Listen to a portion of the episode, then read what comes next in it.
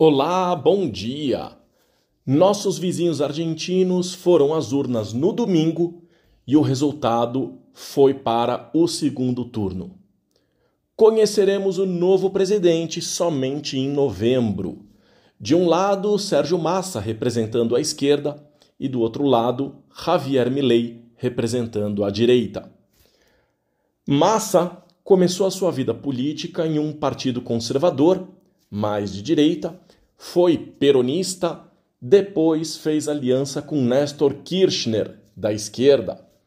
Cristina Kirchner, sua esposa, venceu as duas eleições seguintes, mas Massa rompeu com ela. Em 2015, chegou a se candidatar à presidência como adversário dos kirchneristas. Aliás, 2015 foi o ano em que a direita conseguiu emplacar um presidente, Maurício Macri. Em 2019, Massa voltou a se aproximar de Cristina, assumiu a presidência da Câmara e, em seguida, foi ministro da Economia.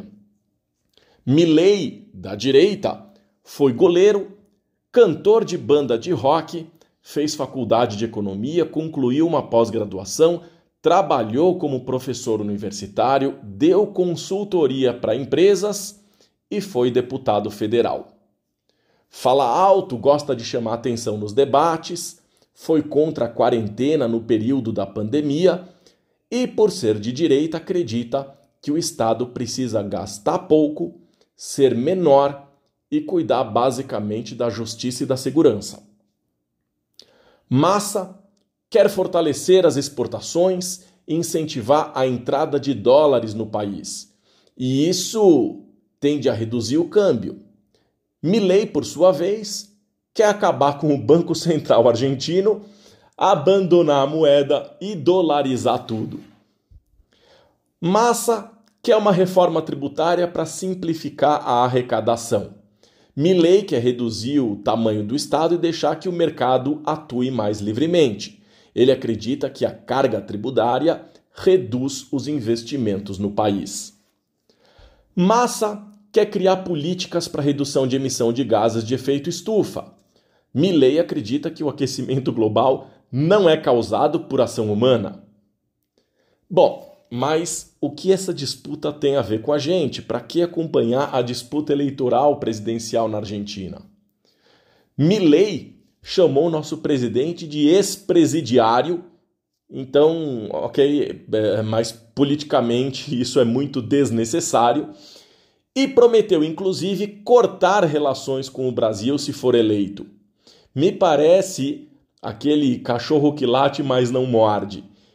Em um mundo globalizado, não parece fazer o menor sentido brigar com seu país vizinho.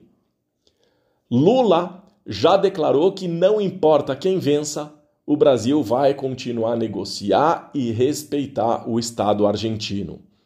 Muito mais sensato, não? A Argentina vive uma crise econômica, está com juros elevados, a inflação altíssima, déficit fiscal, desvalorização cambial, aumento do índice de pobreza, enfim, a situação ali está drástica, está bem ruim.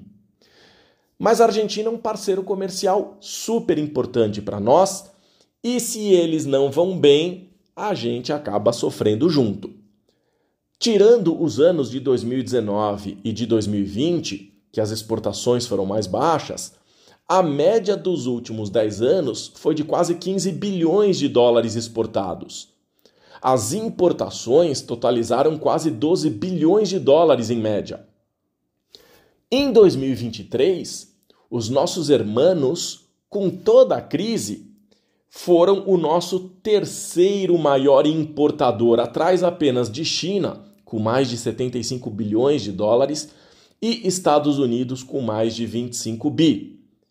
Eles foram o quarto país que mais exportou para o Brasil, atrás do nosso principal parceiro comercial China, Estados Unidos e Alemanha. Quem mais sente o impacto é a indústria brasileira. Se a indústria sofre, consequentemente sofre o comércio e em cascata os serviços. A Argentina precisa controlar a inflação e, seja quem for o novo presidente, vai ter muito trabalho pela frente. Particularmente, não gosto das ideias radicais. Eu prefiro que as decisões sejam tomadas de forma gradual, sentindo o impacto delas e fazendo os ajustes necessários.